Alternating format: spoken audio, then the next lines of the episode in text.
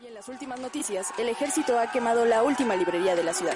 La lista de música prohibida ha crecido de manera considerable el último año. ¡Tenemos el último minuto! ¡Oye, ¡Vamos a atacar! ¡Contra japonesa! ¡Chico su madre! ¡No, no! ¡Seguimos informando para Freak News! Transmitiendo desde la capital del imperio, Freak Noob News, lo último que queda. Uh, hola amigos y bienvenidos a Freak News, su podcast de cultura nerd, los saluda Rick como cada semana y en esta ocasión, damas y caballeros, vamos a estar hablando de varios de los estrenos de esta semana, eh, tanto en plataformas digitales como directamente en cines, en este caso pues vamos a estar hablando de Top Gun Maverick, la nueva película de Tom Cruise, de igual manera vamos a estar hablando de Love, Death and Robots, esta antología de ciencia ficción que nos trae Netflix y que nos presenta diferentes vertientes del género de la ciencia ficción y de igual manera, pero no, y por último, pero no por menos importante, vamos a estar hablando de nada más y de nada menos que de esta historia de Chip and Dale al rescate Rescue Rangers, esta historia que rescata a estos viejos personajes y tan entrañables que absolutamente todos amamos, claro que sí en este comeback, en este regreso y no reboot, como bien anuncian en su, su póster y en su tráiler.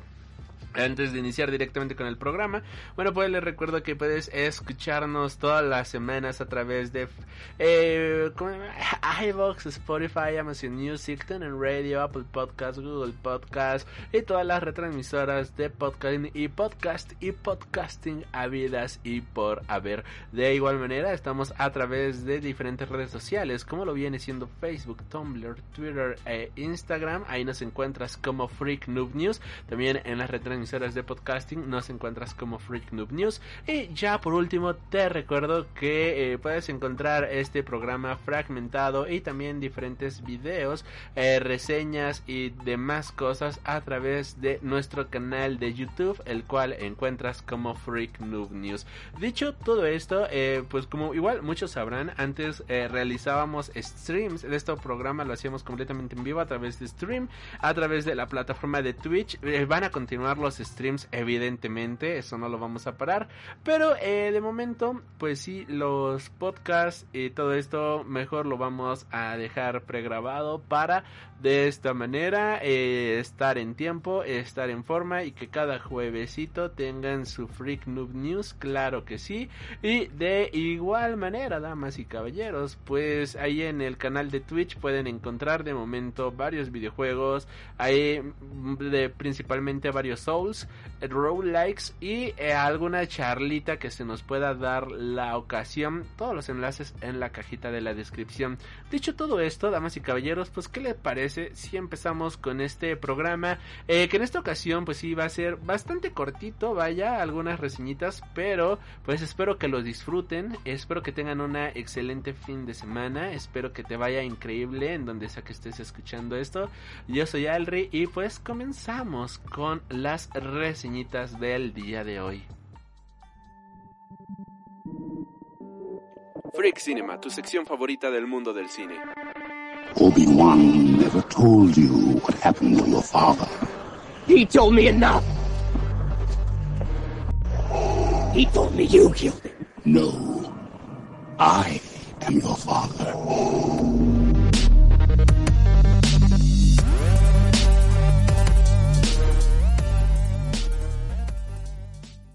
Esta ocasión, damas y caballeros, vamos a estar hablando de la nueva película de Top Gun Maverick. Esta película dirigida por Joseph Kosinski y que nos trae de regreso al buen Tom Cruise a los avioncitos, claro que sí. Después de varios años de estrenada la primera película, bueno, regresa Tom Cruise y Val Kilmer a protagonizar y de cierta manera coprotagonizar esta cinta. En esta ocasión, el reparto también va a venir acompañado de Jennifer Connelly como Penny Benjamin, Miles Teller, al quien todos recordaremos como uno de los peores eh, Mr. Fantásticos y uno de los mejores bateristas, como Bradley Rooster. Eh, vamos a tener a John Hahn como el administrador Bau Cyclone, a Charles Parnell como eh, Solomon Ward, a Monica Barth como Natasha, a Lewis Pullman como Robbie Bob, a Jay Ellis como Payback, a Donnie Ramírez como A Glenn Powell como Handman, entre varios más. Eh, esta película, bueno, pues nos va a contar justamente las historias de este Maverick, justamente, que ya es un señor bastante grande, que ya es un señor que mm, ha, vivido toda su vida, vaya, eh, en el cielo, ahí surfeando las nubes prácticamente y hay una misión por la cual el ejército le ha pedido que ahora pues deje de surfear el cielo para que entrene a una nueva generación de pilotos que se van a tener que enfrentar a una nueva amenaza que amenaza justamente a la seguridad internacional pero sobre todo a la seguridad americana o mejor dicho de eh, Estados Unidos eh, puntos buenos que tiene la película, algo que quiero resaltar justamente es el diseño sonoro que tiene esta cinta. Tuve la oportunidad de ver esta película en una sala 4D y debo de admitir que el sistema de audio que maneja esta película, este sistema en el cual es completamente envolvente, atmosférico, es brutal, es increíble. Esta sensación en la cual puedes escuchar a los aviones de un lado, pasar de un lado a otro como si los tuvieras literalmente encima de ti. Eh, esta sensación que te da como si se estuvieran alejando, acercando, es increíble. Por otro lado, visualmente la película también luce espectacular. Eh, es una película que pues obviamente no debe de combinar efectos prácticos con efectos visuales, con efectos digitales, vaya. Y aquí algo que destaca muchísimo desde mi punto de vista es que no sabes distinguir de una manera cuál es el efecto práctico y cuál es el efecto digital. Hay unas partes donde lanzan bombas y cañones y todo eso que dices, ok, eso sí es eh, hecho por computadora, no se van a poner... Yo sé que el tío Tom Cruise está un poco zafado de la cabeza y que sí se podría poner a explotar cosas bastante grandes, pero hay otras que dices, sabes que eso no me la creo, esto es 100% digital, pero dejando eso de fuera, dejando eso ahí al lado, eh, hay muchas escenas que tú las ves, hay muchas cositas que tú eh, estás observando y la verdad es que es increíble la naturalidad con la que se lucen, es increíble la manera en la cual están puestas en la pantalla y eso le da muchísimo valor desde mi punto de vista en cuestiones técnicas es brutal. Ahora, lo malo de la película, desde mi punto de vista, desde mi más humilde opinión, es una historia exageradamente plana.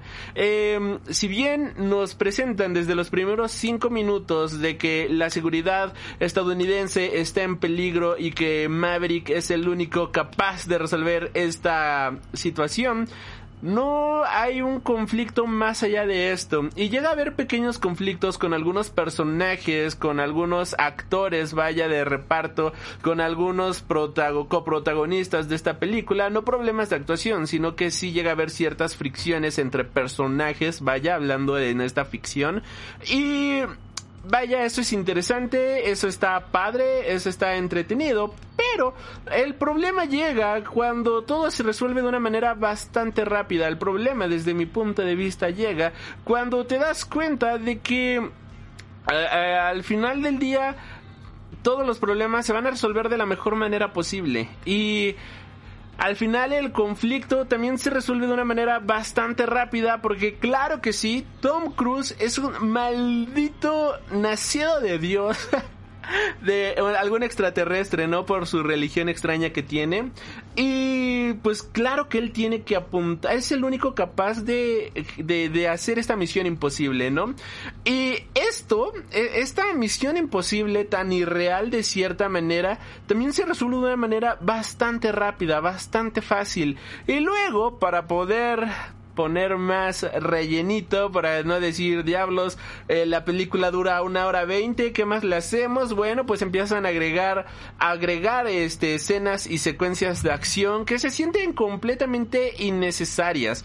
Y la película realmente se acaba sintiendo como un comercial de, oh yeah, this is the American way, de este es el estilo americano y únete al ejército, hermano mío. Mira cómo de bien se la pasan en el ejército, ¿no? Mira todos estos hombres ahí, este, sin playera, jugando en la playa y mira su sudor completamente de cerca. Todo esto y más tienes ahí en el ejército, ¿no?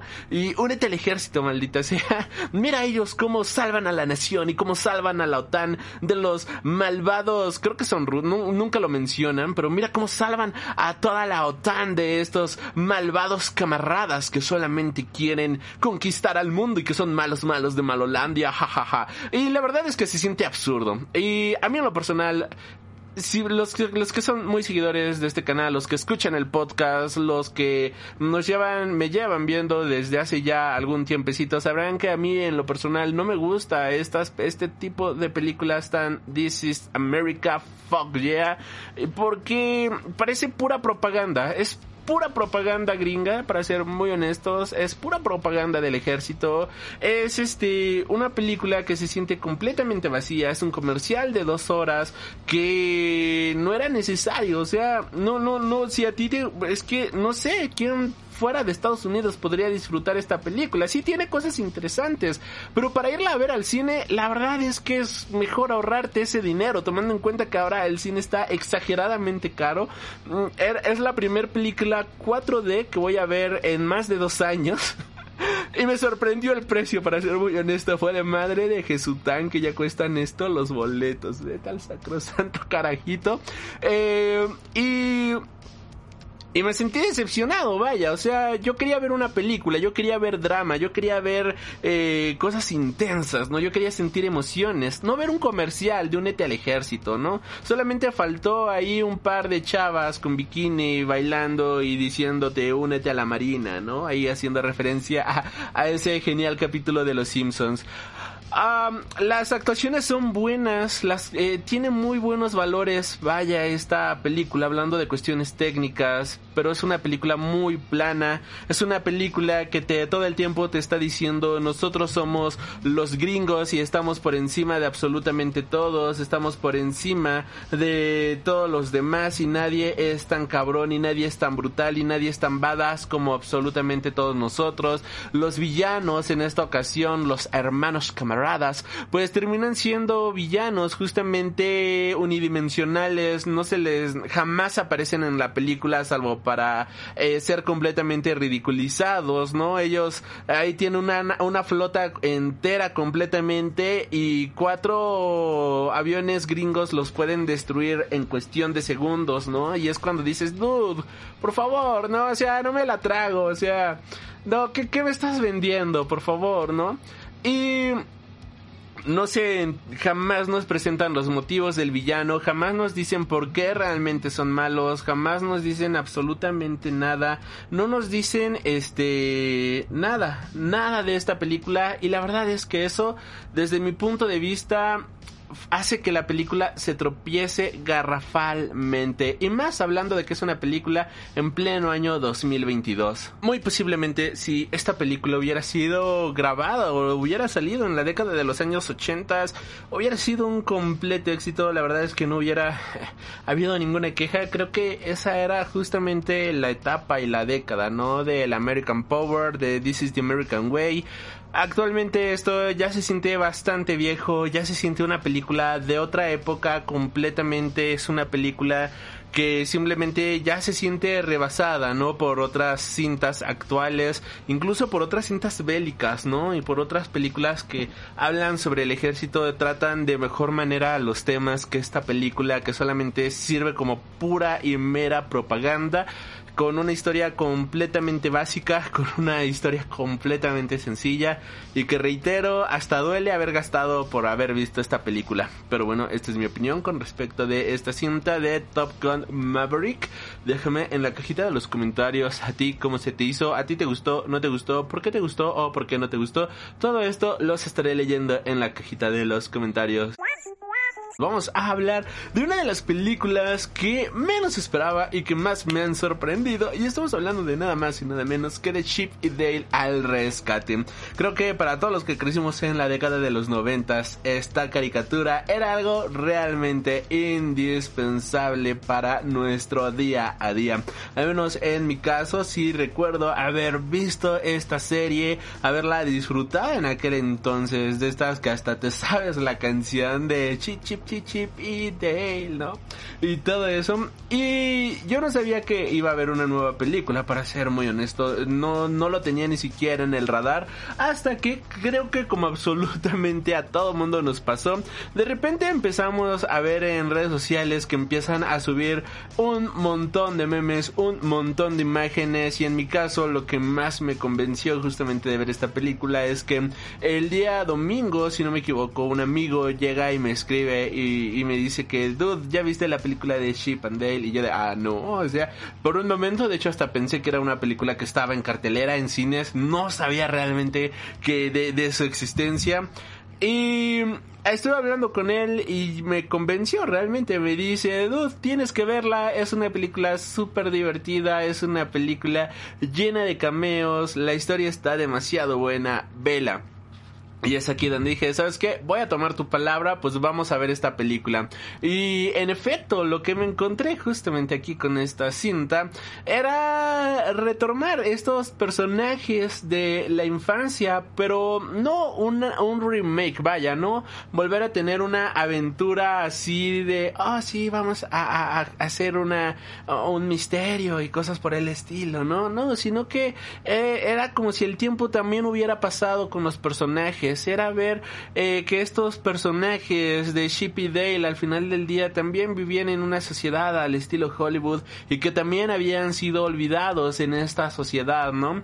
Y ver cómo lentamente empiezan a, tocar temas pues bastante escabrosos para los estándares de Disney fue algo que me resultó pues la verdad bastante agradable porque esta película más allá de ser un comeback como bien le dicen también es una crítica bastante buena a todo lo que representa la industria de Hollywood. Y lo hace de una manera bastante inteligente, lo hace de una manera bastante limpia, lo hace como si fuera algo realmente orgánico y que te llegas a creer que este universo realmente existe tú como espectador podrías llegar a creerte que en una realidad alternativa, que en un universo alternativo, realmente el, el Scenic Feo está haciendo alguna serie de televisión. Realmente te crees que las, los actores de las películas de Disney que no han tenido tanta suerte acuden a convenciones a firmar justamente autógrafos, acuden a este tipo de lugares para tratar de sacar algo de dinero para vivir su día a día. Eh, ¿Te crees justamente de que pues eh, haya eh, actores, ¿no? De este lugar que pues ahora se dedican a vender seguros. Y por otro lado, también toca temas bastante eh, serios, aunque de una manera bastante disimulada, ¿no? Como lo vienen siendo las adicciones, ¿no? Y como algún actor que pudo haber llegado a, a la cima y tenerlo absolutamente todo, de repente está metido en un problema con alguna banda criminal porque no puede controlar su adicción hacia cierto producto y esto ha generado de que ahora lo estén persiguiendo.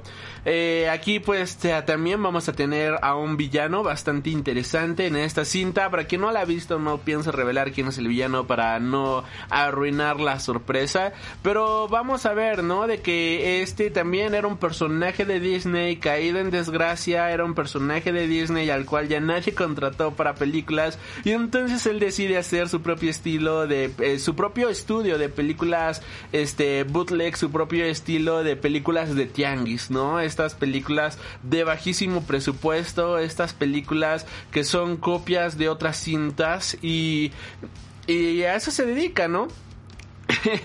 y, vemos como varios eh, actores, varios personajes Disney tratan de escapar, ¿no? De esta, de este mundo, que tratan de mantenerse a flote, que tratan de mantener su fama para evitar caer justamente en el universo de las películas bootleg, ¿no? Para evitar caer en el universo de estas películas piratas, de estas películas de tianguis.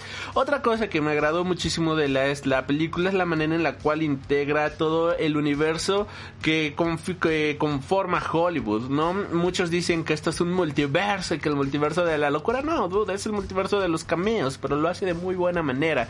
La manera en la cual vemos, por ejemplo, a Dobby, que es eh, un, un modelo Gucci, está brutal, está increíble. La manera en la cual vemos cómo existen ba- diferentes barrios, ¿no? Allá en lo que es Hollywood, que existe el barrio, por ejemplo, de estos, de, de estos seres del Valle Inquietante que existe un, el Valle Inquiet, Inquiet- otra vez, que existe el Valle Inquietante en Hollywood es genial y ahí vemos a los personajes de Cats, vemos, eh, si no me equivoco, al oso de este del eh, la bruja y el Polo Norte, algo así, ahí ya en los comentarios me corregirán bien el nombre, y todos estos personajes con CGI tan malos, tan horribles, que me sorprende que no hayan puesto a She-Hulk ahí para ser muy honesto.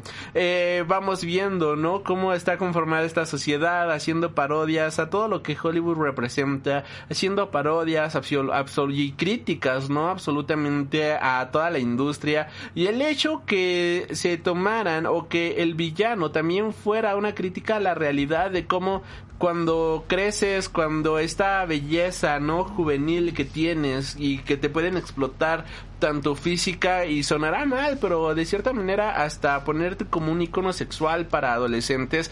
Cuando todo eso desaparece por completo, pues la industria te desecha, ¿no? Ahí está, por ejemplo, el caso de esta actriz, ¿no? Quien interpreta, bueno, que, que era esta, ah, Dolly, Dolly, Dolly, pero ¿cómo se llamaba completamente? La que salía eh, en El Mago de Oz, ¿no? Y que cantaba, ay, olvidé su nombre ahorita, porque ando olvidando nombres. Pero vaya, se entiende el punto, ¿no? De que empezó a crecer, el mundo se olvidó de ella, acabó bastante mal, lo mismo con muchos actores de Hollywood, algo que yo no sabía, ¿no? Y por ejemplo aquí en las imágenes de repente aparece un este Peter Pan gordo y todo feo. Bueno, pues resulta ser de que el actor que interpretó al primer Peter Pan para Disney, pues una vez que empezó a tener granos y una vez que empezó a crecer, vaya, que le pegó durísimo la juventud, ahí está. Eh, lo Disney rompió contrato con él, ¿no? Y ya no volvieron a hacer ninguna película con él, no volvieron a trabajar juntos a tal grado de que este actor quedó como un vagabundo porque ya no podía conseguir este contratos cinematográficos debido a que su juventud se acabó, ¿no? Y terminó muriendo ahí como un vagabundo, tristemente, eh, en Estados Unidos. Y dices, dude, qué fuerte. Y todo esto, esos temitas bastante escabrosos, toma la película y los pone directamente ahí en la cinta. Y dices, wow, para hacer una película Disney, el hecho de que empiecen a tocar todos estos temas está bastante genial. Recuerda de cierta manera a Roger Rabbit, quien engañó a Roger Rabbit, si no me equivoco, que así se llama. Espero esta película así está. Garling, Garland, ay, sí, me sigo acordando de los nombres. Eh, Judy Garland, gracias, Judy Garland, sí, este... Esta niña, ¿no? También como acabó bastante mal, con problemas de alcoholismo, todo por culpa de la industria. Y aquí vaya, pues nuestro dúo dinámico de Chip and Dale no acaban mal, para ser muy honestos. Pero por ejemplo, tenemos el caso de este Chip, que espero que realmente sea chip.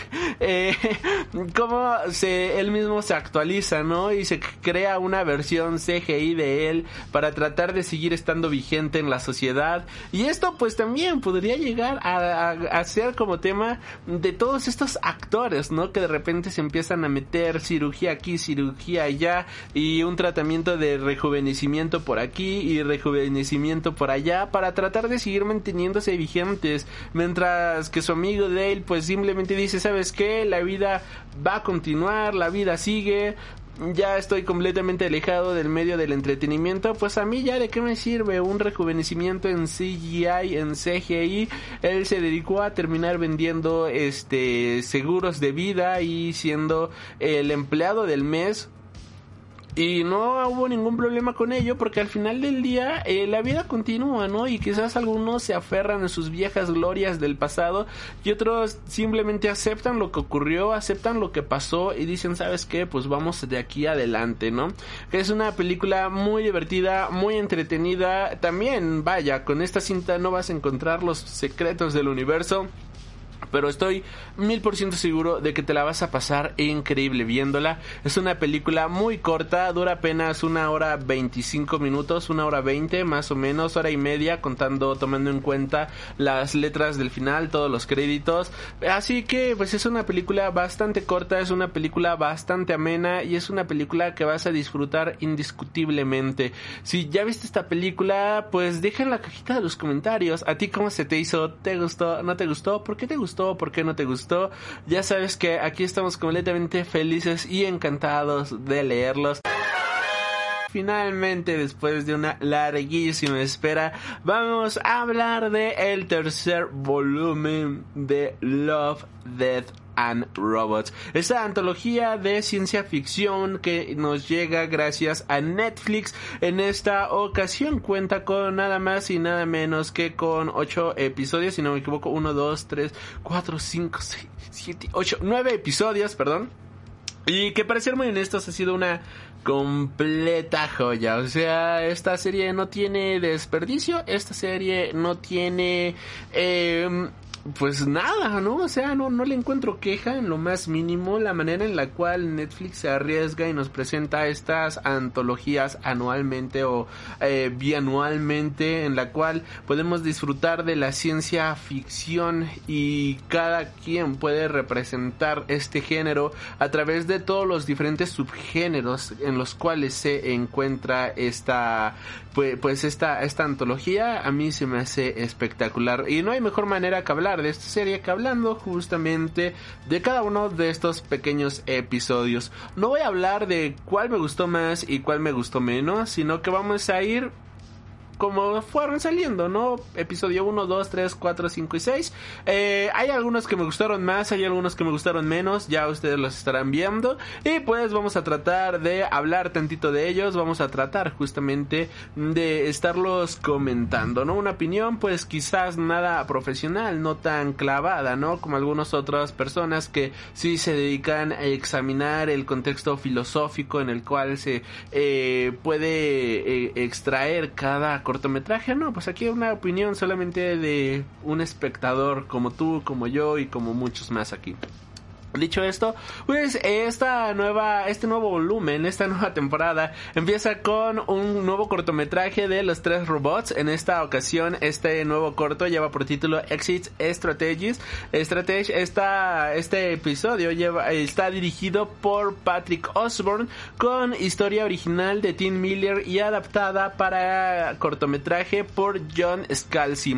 En el elenco de voz tenemos a Josh Brenner, Gary Anthony Williams, Katie Lower y a Chris Parnell ahí como haciendo su voz ahí al final de esta, esta historia. Este episodio, algo que me encanta es la manera en la cual comienzan los tres robots amigos empezando justamente a viajar por el planeta Tierra y tratando de entender qué es lo que alguna vez fueron los humanos. La manera en la cual vemos que ellos están completamente fascinados tratando de entender el pasado del planeta que ahora ellos habitan y la manera en la cual están justamente conociendo los vestigios que ha dejado la humanidad en su paso por el planeta Tierra es algo que de cierta manera es bastante divertido porque ellos aunque son completamente superiores a nosotros están tratando de entender sus propios orígenes y no solamente eso sino que le dan su propia interpretación de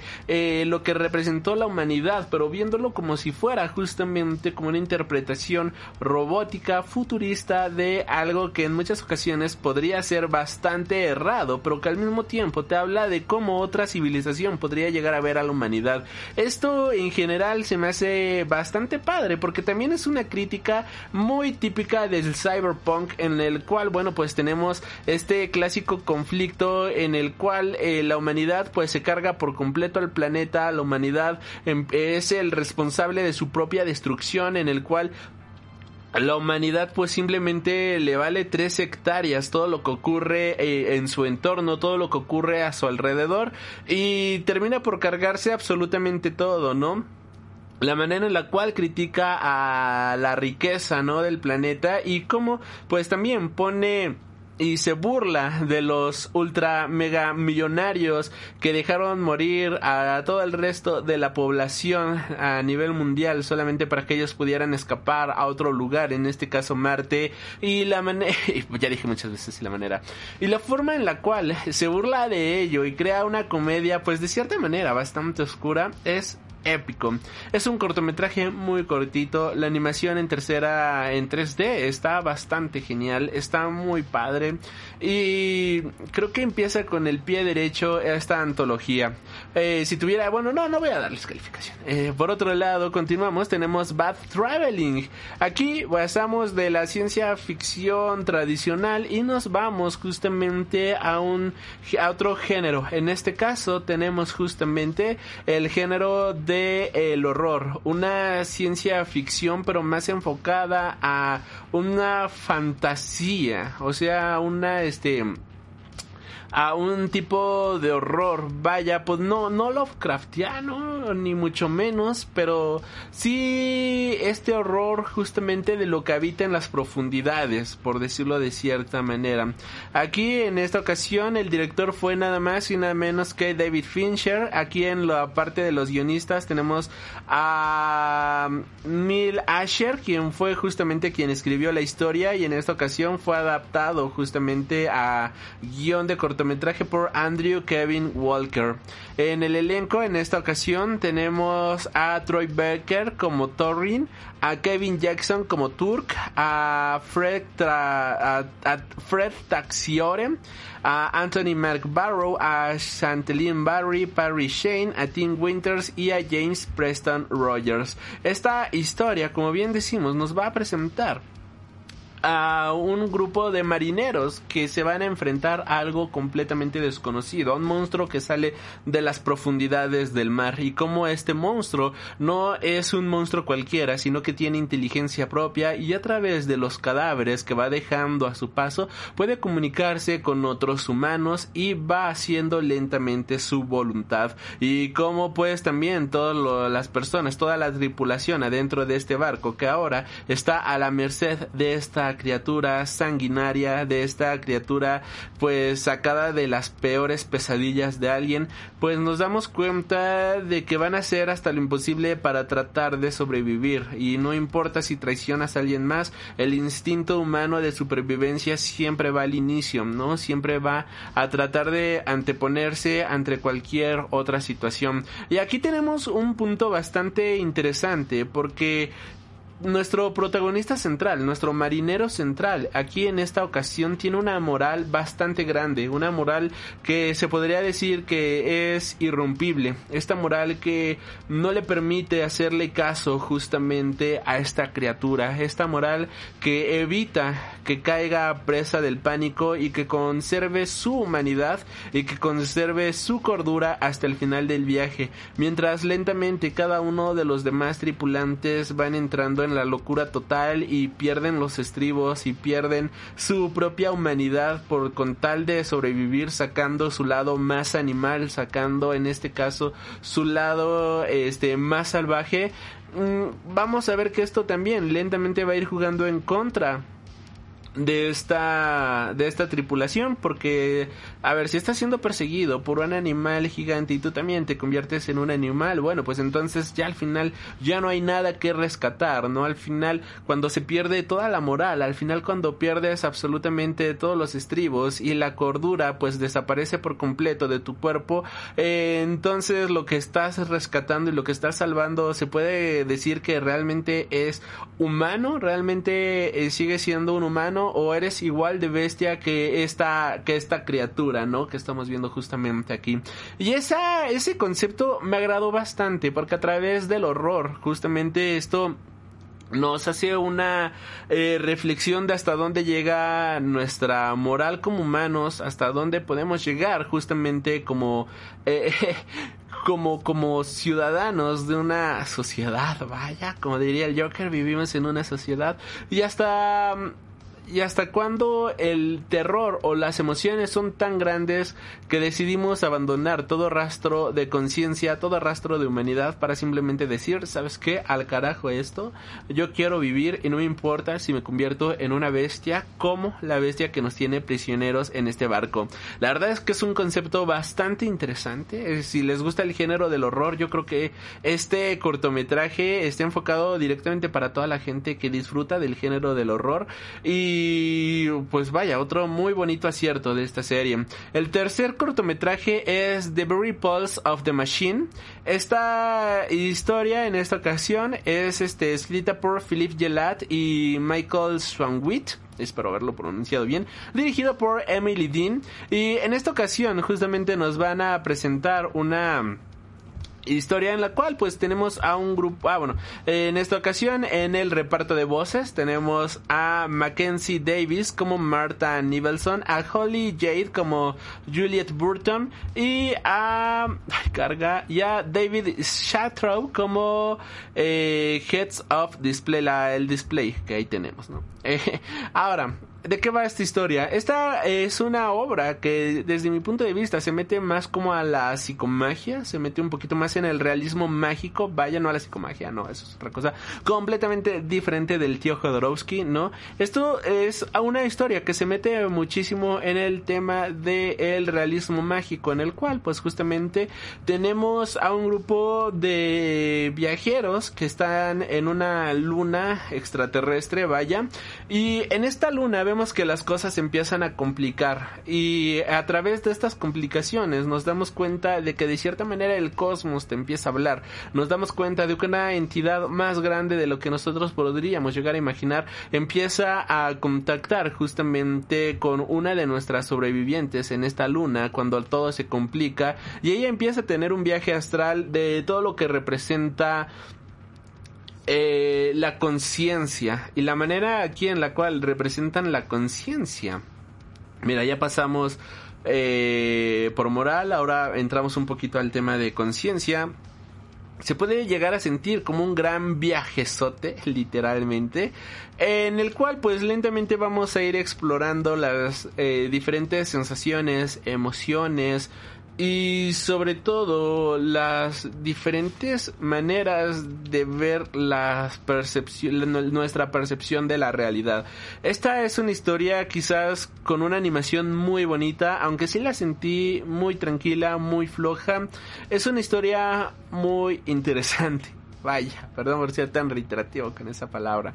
Porque justamente nos representa una especie de ciencia ficción muy, no sé si británica, por decirlo de cierta manera, pero conforme yo iba viendo esta historia, no podría, no podía dejar de imaginarme que si esto lo hubiera visto, por ejemplo, en la revista Heavy Metal, o si lo hubiera visto en la 2000 AD, o en alguna antología de Dread, me lo hubiera creído absolutamente. Si tú me dices que Philip Druel eh, habría escrito esto, yo me lo creo completamente, ¿no? Eh, la manera en la cual trata esta esta historia, ¿no? La manera en la cual trata la percepción de tú como entidad a través de el inmenso cosmos, de cierta manera también se puede llegar a sentir algo muy metafísico, ¿no? Y creo yo que quizás, aunque es de los cortometrajes más lentos desde mi punto de vista, por la animación tan hermosa que tiene y de igual manera por la manera en la cual empiezan a narrarte la historia y por la forma en la cual se sale de, eh, eh, eh, de el molde Eso se disfruta muchísimo. La siguiente historia es Night of the Mini Death. Esto es una, bueno, dirigido por Robert Bisi y Andy Lyon, eh, escrito por Jeff Lower y Roberto Bossi. Eh, aquí en esta ocasión, bueno, no tenemos voces, de hecho, pues nada más se escuchan unos pequeños ruiditos que asemejan algunas vocecitas. Y pues bueno, The Night of the Mini Death es una historia de zombies, pero eh, en miniatura y vemos como en pequeñas maquetitas los zombies empiezan a atacar ciudades, empiezan a atacar el mundo entero hasta que todo el mundo se va al carajo, pero todo esto visto desde arriba en unas maquetas bastante pequeñas, bastante chivis, bastante bonitas. Creo que como proyecto está bastante padre como historia se siente como un gran descanso, vaya. Aquí no hay que pensarle, no hay que meterte en tema de eh, psicomagia, no hay que meterte en temas existencialistas. Esto es diversión pura y directa, este, y como un golpe fresco directo a la cabeza. No hay nada más que meterle, no hay absolutamente nada más que analizarle. Obviamente debe de tener ahí sus cosillas escondidas, pero hasta ahí, ¿no? Tampoco vamos a buscarle chichis a las culebras y vamos a, a, ponernos super cabrones con esta historia. Es muy divertida, eso sí, el trabajo de animación también es muy, vaya, está bien hecho, está muy bien realizado y es una historia muy divertida de zombies en miniatura con la cual yo creo que eh, aquí no importa que, cuál género de la ciencia ficción sea tu favorito, sino que es algo que absolutamente todos van a disfrutar sí o sí. Por otro lado, tenemos Kill Team Kill. Aquí, bueno, pues este de hecho ha sido el que menos me ha gustado para ser muy honesto. Este este cortometraje dirigido por Jennifer Yu Nelson, escrito por Philip Gerald y Justin Quates.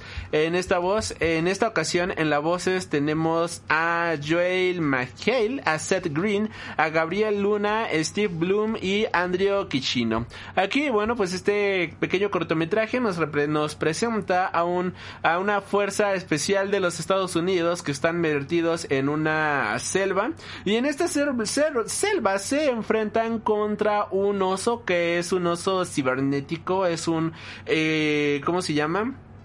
Una máquina asesina creada por una fuerza de inteligencia, en este caso si no me equivoco creo que es la CIA, y como pues este equipo de las fuerzas especiales va a tratar justamente de someter esta bestia que se ha salido de las manos. Esto es solamente el puro festival de la machaca y la moronga, es gore, es violento, es agresivo, hay muchísimos disparos y se siente bastante tejano el asunto, vaya. Y qué pésima referencia acabo de hacer en este sentido, pero solamente son balazos por tener balazos. La verdad es que la historia sí está entretenidilla, sí está, bueno, o sea, no te la pasas mal viéndola, pero es súper básica.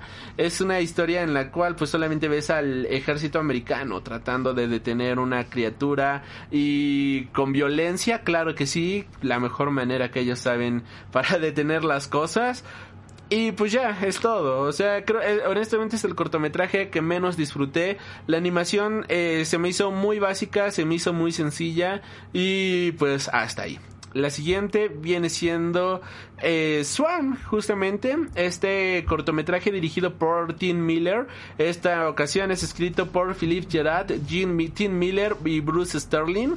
Eh, en esta ocasión tenemos a Rosario Downson como la doctora Galina Murney, a Jason George como Afriel y a Ted Tastaciore como Springtail.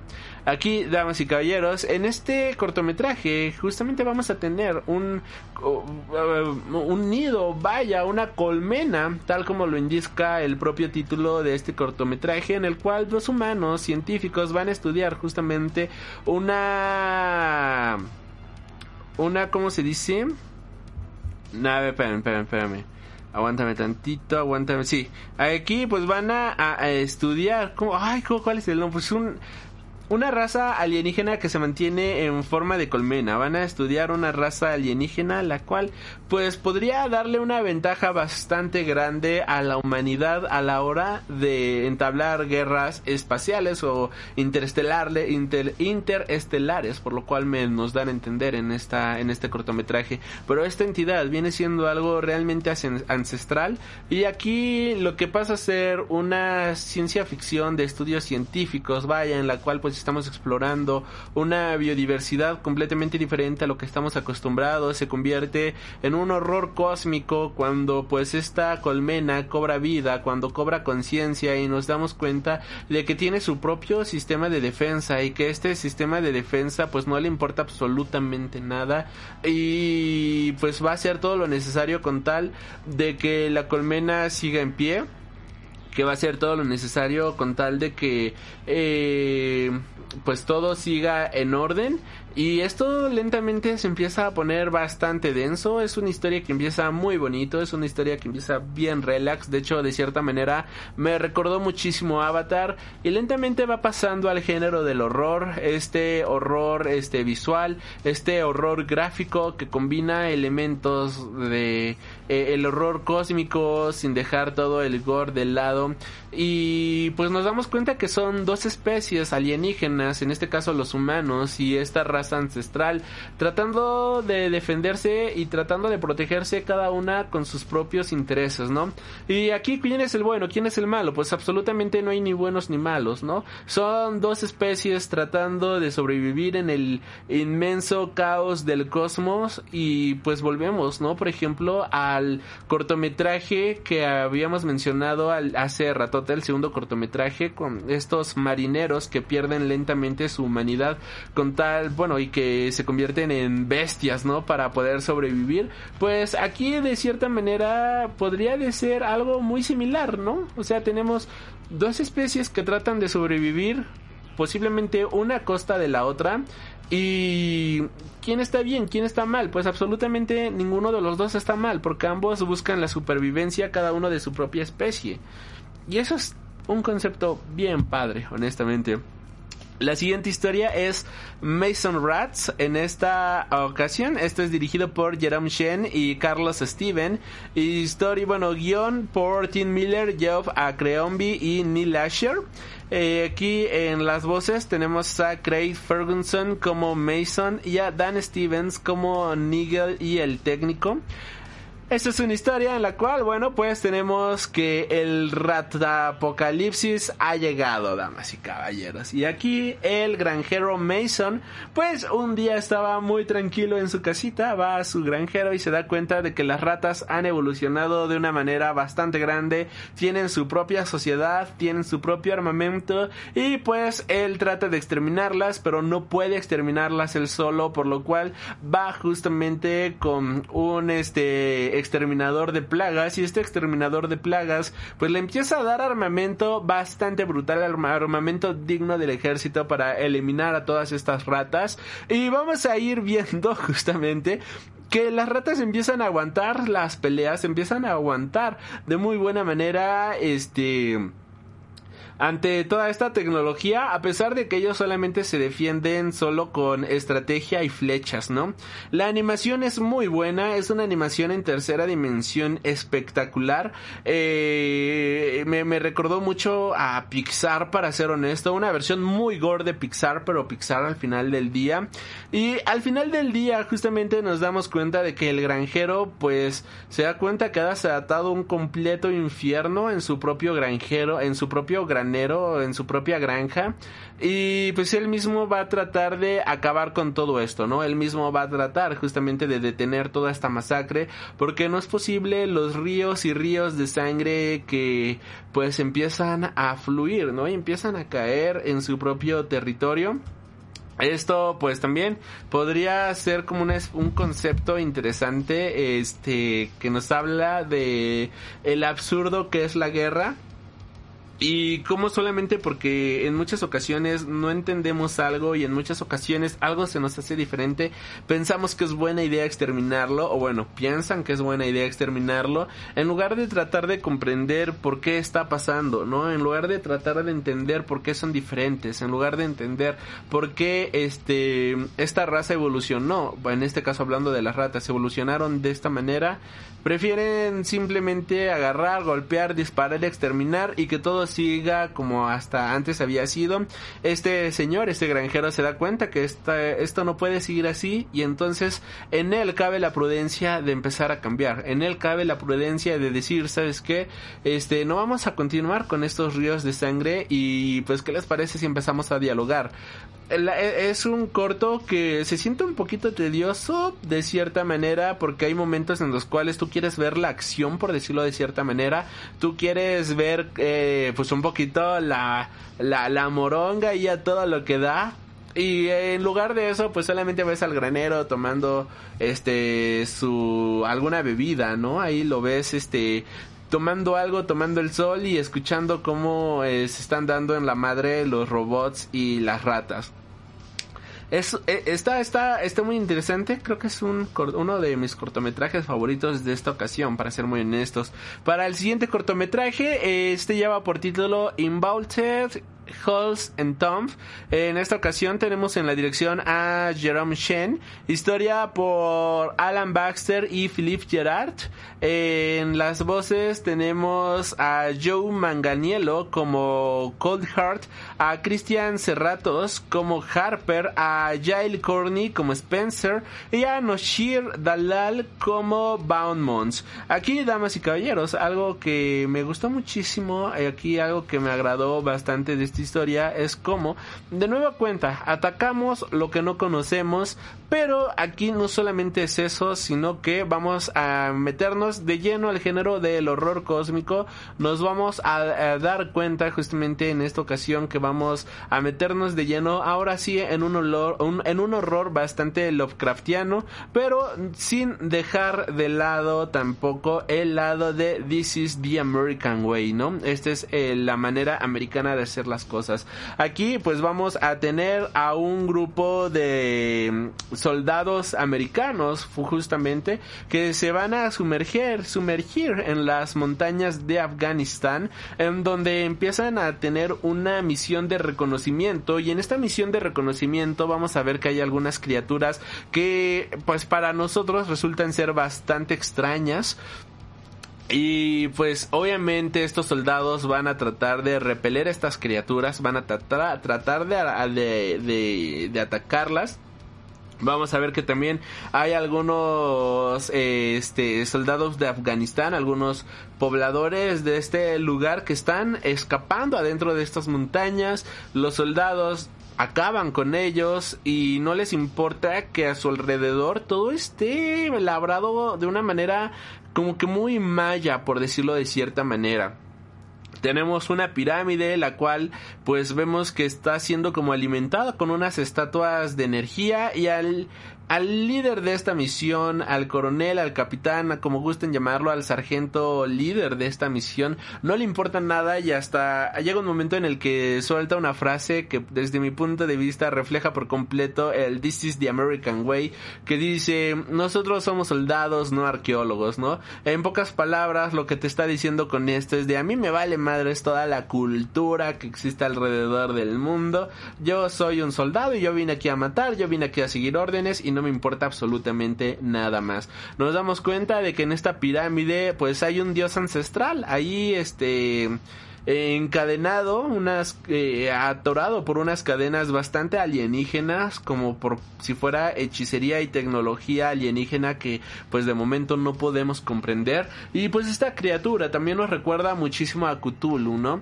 Nos damos cuenta de que pues este soldado al ser un personaje bastante salvaje es el primero en caer justamente en, eh, eh, en la manipulación de este dios, mientras que otra de las soldados que se encontraba en este lugar, pues de cierta manera tiene más resistencia. Ella sí logra entender de Dude, no estamos en nuestro patio, no estamos en un día de compras, estamos con algo completamente desconocido. ¿Por qué diablos actúas de esta manera tan estúpida, no? Ella de cierta manera no se somete ante la voluntad de este dios. O eso es lo que podemos ver de momento. Y esto me agradó porque nos damos cuenta, devolvemos, es que todo es crítica, todo es crítica, crítica, crítica, y creo que ya quedó bastante claro qué es lo que está criticando esto, ¿no? Cuando eres alguien que solamente se maneja por puro instinto, cuando eres alguien que solamente se maneja como alguien violento, por decirlo de cierta manera, que no le importa absolutamente nada, solamente seguir órdenes, pues claro que vas a caer seducido ante los pies de un dios ancestral, de un dios alienígena, que va más allá de nuestro entendimiento y que va más allá de nuestra comprensión, porque estás justamente tan predestinado a caer y a obedecer que pues no vas a cuestionar absolutamente nada. Y al tener a una deidad enfrente de ti, así sea una deidad del caos, pues simplemente vas a quedar este ensombrecido a sus pies. Y no estoy diciendo que sea, ah, sí, mira, aquí tenemos una deidad, eh, justamente pinche Cthulhu, eh, no voy a caer en tu sometimiento. Pues obviamente cualquier humano, cualquier ser mortal va a someterse, ¿no? Ante un dios tan cabrón como Cthulhu, pero... A lo que voy en esta ocasión justamente es que nos damos cuenta de quién fue más fácil de someterse, quién cayó más fácil en sus engaños quién tenía la mente más débil para poder justamente eh, dejarse someter de esta manera. Y eso, pues damas y caballeros, ahí eh, crítica, crítica, crítica, crítica. Y por último tenemos Jíbaro.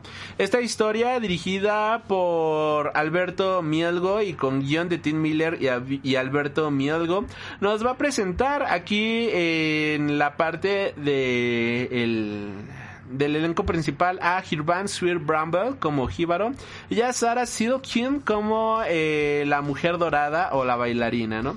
Damas y caballeros, esta es una historia que creo que visualmente es de las más hermosas en las cuales vamos a tener a un a, un caballero, en este caso a Jíbaro, que va a ser un caballero que sufre de sordera y que se va a encontrar a una deidad del mar, ¿no? Esta deidad que estamos viendo aquí justamente en esta imagen, eh, bueno, este robotcito, ¿no? Sino en imagen pasada. Eh, esta deidad que a través de una especie de canto hipnótico empieza a atraer absolutamente a todos los soldados con los cuales este jíbaro estaba rodeado y que todos eh, empiezan a caer, se empiezan a volver locos y se empiezan a matar entre ellos con tal de llegar a ella, como si esto fuera una especie de sacrificio, como si esto fuera una especie de ritual que, para pues a esta diosa del agua, esta diosa dorada del mar eh, pues a Jíbaro no le hace caso.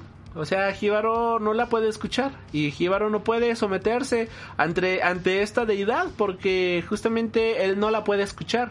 Y es aquí donde nos damos cuenta de que la dama dorada, esta dama del lago, es pues eh, se sorprende y se saca de onda y dice, ¿Cómo es posible que eh, esté llamándole absolutamente, eh, lo esté atrayendo y él no me pueda escuchar? Y empieza justamente esta relación bastante tóxica, bastante dañina, en la cual ambos empiezan a hacer daño, en la cual ambos empiezan a lastimar, y ambos empiezan a robar su propia energía vital para... porque encontraron algo diferente, pero el hecho de que hayas encontrado algo diferente a lo que estás acostumbrado no quiere decir que hayas encontrado algo bueno, no quiere decir que hayas encontrado algo lo cual pueda resultar agradable justamente para ti mismo. Y esto se siente... Ah, ah, sé que no tiene nada que ver, de, creo yo, espero que no tenga nada que ver, pero me recuerda mucho a lo que estamos viviendo actualmente en mayo de 2022, por si estás viendo esto en algún futuro cercano o lejano. Eh, pues ahorita uno de los temas de la farándula que más está en boga, pues viene siendo el juicio de Johnny Depp y Amber Heard, en el cual, bueno, pues tenemos que era una pareja bastante tóxica, era una pareja eh, la cual pues ya se llevaban bastante mal, se lastimaban mutuamente, se dañaban y que nos damos cuenta que ya no era una relación sana. Lo mismo tenemos aquí, esta deidad que no puede creer que alguien no caiga sometida a sometido a sus engaños y como este tipo pues al ver esta mujer completamente dorada lentamente va a caer justamente seducido ante ella y esta seducción se empieza a convertir en algo violento, en algo desagradable y en algo completamente grotesco cuando lentamente ambos empiezan a conseguir lo que quieren. Ella que él este acabe eh, eh, siendo sacrificado para ella misma y él queriéndose quedar con todo el oro que esta mujer tiene encima de sí, ¿no? Eh, es una crítica brutal hacia el amor, es una experiencia visual increíble, los bailes que tiene esta mujer es algo hermosísimo, la manera en la cual está dirigido a mí a mí me agradó bastante. No es mi cortometraje favorito, pero sí lo pongo al menos en mi top 3 para ser muy honesto. Es una historia que yo disfruté muchísimo, es una historia que te sumerge por completo a la locura. Y que de hecho tuve, soñé con una historia muy similar a esta.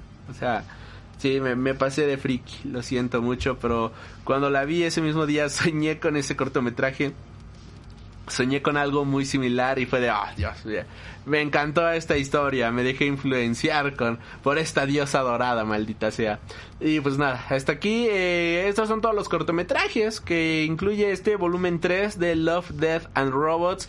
La verdad es que, pues muy buenos, hubo muy buena calidad, hubo muy buena carnita, hubo, hay cosas muy rescatables, hay algunas pues quizás un poquito más lamentables, hay algunas cosas que se pudieron hacer de mejor manera, pero al final del día, la manera en la cual cada quien puede expresarse a través de estas historias, puede expresar, criticar y hablar en el lenguaje cinematográfico con pequeños cortometrajes, te das cuenta de que el universo de historias y posibilidades que hay allá afuera es algo completamente único, hermoso, bellísimo. Y gracias Netflix por permitir justamente de que existan estos cortometrajes, que existan estas antologías que van más allá de lo tradicional y que pues termina siendo algo mil disfrutable y que si, si eres amante de la ciencia ficción, pues creo que con toda y justa razón vas a disfrutar como no tienes ni la más remota idea. Ya sabes, déjame en la cajita de los comentarios a ti cómo se te hizo esta historia, si te gustó no te gustó, bueno, cómo se te hicieron estas historias, cuáles fueron tus favoritas, cuáles fueron las que menos te gustaron, por qué fueron tus favoritas y por qué la, fueron las que más odiaste. Todo esto yo estaré completamente feliz de leerlos en la cajita de, la, de los comentarios. Muchas gracias por haber visto esto en caso de que estés en YouTube y también eh, para todos los que estén en formato de podcast, pues les recuerdo que puedes encontrarnos ahí en YouTube, enlaces en la cajita de la descripción, ahí podrás encontrar pues todas las reseñitas que acabamos de hacer pues divididas en formatos de videos, claro que sí. Igual si estás en YouTube, pues te invito a pasarte a escuchar nuestro podcast, formato audio, todas estas reseñas y algunas cosillas más eh, en formato de audio para que lo vayas escuchando en el tráfico, en el transporte público mientras haces ejercicio. Ahí nos encuentras como Freak Noob News a través de Spotify, este, iVoox, eh, Amazon Music, Apple Podcast, Google Podcast y todas las retransmisoras de podcast y podcasting habidas y por haber, no me queda más que agradecerles por haber visto este video, por haber escuchado este podcast. Yo soy Alri. Y recuerda, supera tus límites y plus ultra. Y hasta la próxima.